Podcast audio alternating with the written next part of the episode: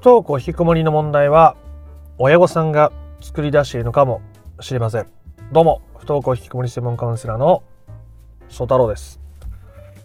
不登校引きこもり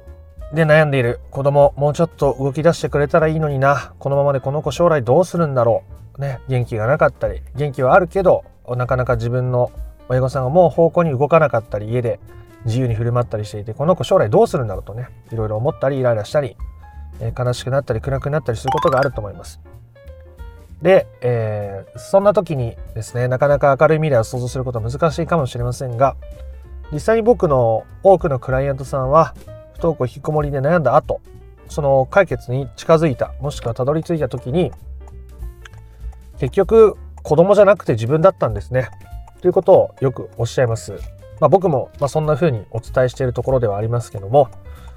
結局この子が特殊だからこの子は不登校だから引きこもっているからいたから問題がどうたらこうたらじゃなかったんだなとそもそも私に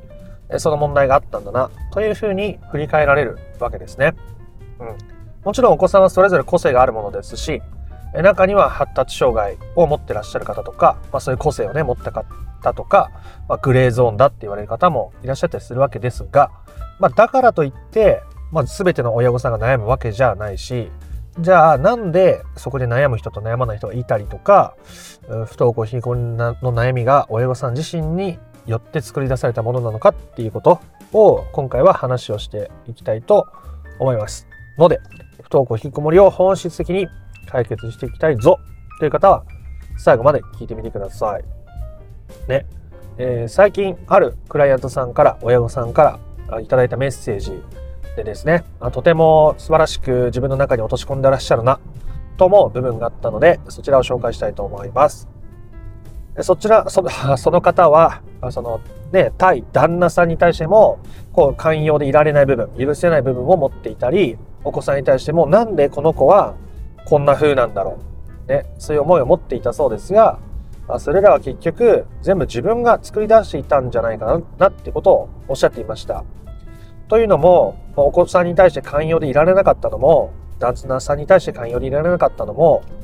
その親御さん自身が忙しく日々を過ごしていたせいで自分に余裕がなかったと。だから子供に対しても寛容じゃいられない。旦那さんにも寛容じゃいられない。というふうに振り返られていたんですね。あとても素晴らしい振り返りだと思います。僕も自分に余裕がない時に家族に優しくするってことは難しいです。できません。イライラする時もあります。皆さんが思ってるより頻繁にあると思います。えー、なので自分に余裕を持たせることって大事じゃないですか。ね、で、僕もそういうことは伝えるんですけども、そんなこと言ったって家のこと忙しいですとか、そんなこと言ったって仕事いろいろ役割があったりやらなきゃいけないことがあって忙しいんですっておっしゃる方いらっしゃいます。気持ちはわかりますね。僕も昔そうそう思って仕事しました。え、だって仕事でこういう責任あるんだからこれぐらい働かないといけないでしょ。こういう意識持って仕事しない、なかったらどうするの？そんなのだって仕事で職場での役割だってあるのに、と思っていましたね。だからそんなあ簡単に言われてもみたいに思っていました。まあ、うんえ、で、え、結局忙しくしてたのは自分のせいだったりするんですね。子供に余裕がないライフスタイルを選択しているのは自分なわけですね。あなたが家のことをどれくらい家事をやるのか、ね、子供にどれぐらい手をかけるのか、旦那さんの顔色をどれぐらい伺うのか、両親のためにどれぐらい気を使うのか、仕事でどれぐらい頑張って責任を果たそうとするのか。ね。誰かが全部あなたに強制していますか？強制されていますか？強制されていますという人に僕は出会ったことがないんですけど、いるんですかね、そんな人は。いないと思うんですよね。いないけどやっちゃう気持ちはわかりますよ。僕もそうだったから。ね、そんなね、当たり前だ。ね、仕事で責任感を持って、周りのね、お客さん、周りのスタッフのために思って頑張るのは当たり前だ。とかね、家の中でだってそんなだって誰も片付けしないんだし私がやらなきゃいけないんですわかります気持ちはでも誰かがあなたに強制してるわけじゃないと思うんですね強制できないはずですよねもし本当にあなたに対してそんなあらゆることを強制できる人がいたとしたら僕の動画なんて見れてないと思うんですよだからあなたはどこかで自分でそれを選んでいるわけですね余裕がなくって、仕事はこうあるべきだって頑張って、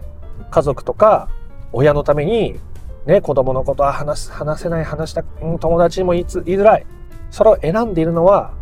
自分だということです。つまり悩んでいる現実を作り出しているのは自分だということです。ね。それを認めない限り自分が変わるということはとても難しいです。ね。だって周りのせいで私はこうなってるって言ってたら私にはどうしようもありませんって言ってるのと同じだからですね。それはもう諦めているということですね。自分は被害者でいることを甘んじて受け入れることにしかならないわけです。まあ、それが悪いとも僕は言いませんが、僕が言ってる本質的な解決とはそこは違いますよねということです。で、被害者になりたい気持ちもわかります。だって楽だし、その方が。辛いですよ。その被害者でいるって、あの、ね、誰かに辛く当たられたりとか、自分をこう大切にされてないって感じながら日々過ごすのって辛いですよ。でも変わらなくていいですから。あの、そういう意味で言うと楽なんですよね。現状が続くっていう意味で言うと。僕もそうやって大変悩んだ時期があって、家族とのこと、親とのこと、職場の人間関係、もう八方塞がり、もう逃げ道がない、出口がないと思って悩んでいました。ね、でもそれは僕が作り出していた部分でもあるわけです。時に、その、不登校引きこもりの問題っていうのは、親御さんとその親との問題から来てるって、まあ、僕も動画で話したことありますけど、自分の親を見て、ね、あ、ここはこうするべきなんだ。ここはこうして振る舞ってないと。顔色を伺ってないと、とんでもない目に遭うぞ。ね。だからちゃんと周りの顔色をしっかり見て、それから自分の行動を決めないといけないとか僕は思ってたりしましたけども、そういうものがある。ね。だから、親のせいなんだ。って思いたくなる気持ちもありましたけども、でも、僕の妹は親に対してそういうイメージを持ってなかったりするんですね。僕ほども思ってなかったりするわけです。っていうのは、どういうことかというと、自分、まあ、えっ、ー、と、親からされた対応が違うっていうことはもちろんありますけど、でも、同じ環境に、同じ、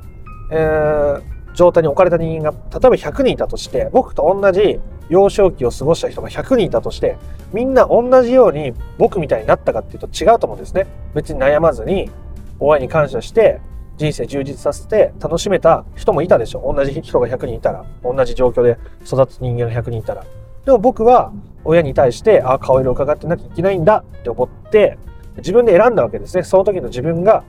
親の顔色を伺うべきだ。周りの顔色を伺った方が絶対にいいぞって思ったわけです。だから僕はそれをずっと選択し続けてきて、もう周りの顔色を伺うの嫌だし、人見知りめちゃくちゃしちゃうし、怯えるし、で、こう生きてきた部分が大いにあったわけですね。だから自分で選んだんですね、僕は。これすごく大事なポイントですね。自分で選んだから自分でその現実を作ってるわけです。周りの顔色を伺って、こういうふうに生きよう。親とは違ってこういうふうになろう。でも、自分の土台がちゃんとできてない状態で仕事する。家族との関係があるってなった時に非常にそれが揺らいでしまってどんどんどんどん苦しくなっていってしまったわけですね。もう離婚するだ、せんだ、親権どうするだ、せんだ、離婚届に名前書いてみるみたいなことをしたりとか、あいろんなことがあったわけです。まあこれは人によって違うので僕のが一概に大変だったとか、僕だけ苦しかったとかそういうわけじゃないですね。その自分にとって大変だと思う現実がその時に現れたということです。だから僕はまた選び直すことができたわけですね。自分で選んだって思えたから。自分で選んだって、えー、思えないと選び直せないじゃないですか。今まで自分がこうするべきだ。これはこうなんだ。あれはああなんでこうなんでそうなんでこういうべきねばがある。自分で選んだんだ。自分で作ったんだっていう気がないと、また周りから与えられたものを頼りに生きるしかなくなってしまいますね。そうすると結局苦しくなってしまうわけです。子供に対して勉強しなさい。昼夜逆転直しなさい。ゲームのやりすぎどうにかしなさい。そうしたべきねばを持ち続けることになっちゃうわけですね。また違う誰かが言ったべきねばに従うということになります。それが子供との相性が悪ければ、また関係を崩すものになったり、不登校引きこもりは悪化してしまうものになるわけですね。僕が言ってるのは、いろんなべきねばがあってもいいですよね。ね。でもあなたが自由に選んでもいいですよね。ね。その中であなたが自分で選びましょう。ね。それがそれを選んだ先にまた新しい現実が現れてくるからですね。でも自分で選ぶっていうことをしないと結局誰かの答えを頼りにしてしまうのでそうはならないように僕はお伝えしているつもりです。お子さんと関わるとき、こういう言葉使いましょう。伝えることもありますが、それはあるシチュエーションにおいてとても有意義になったりする。けど、でもそれを選ぶか選ばないかも、僕が全部今回こうやって子供に伝えてください。今回はこういうふうに子供に関わりましょう。今回はこういうふうに自分に声をかけてあげましょう。ね。それはそれである程度効果を発揮すると思いますけども、クライアントさんが、親御さんが自分で選ぶっていうことをしないと、自分で選ぶ力が身につかないと、ずっと依存的な関係になっちゃうじゃないですか。それは僕としてもあんまり嬉しくないし、ね、ずっとクライアントさんでいてくれるかもしれないですけど、ね、僕はそこにあまり喜びを感じないので、自分で選べるようになって、自分で、自分に最適なものを与えられるようになっていくっていうことを重視してカウンセリングでもやっているし、まあ、この動画でも伝えてるわけですね。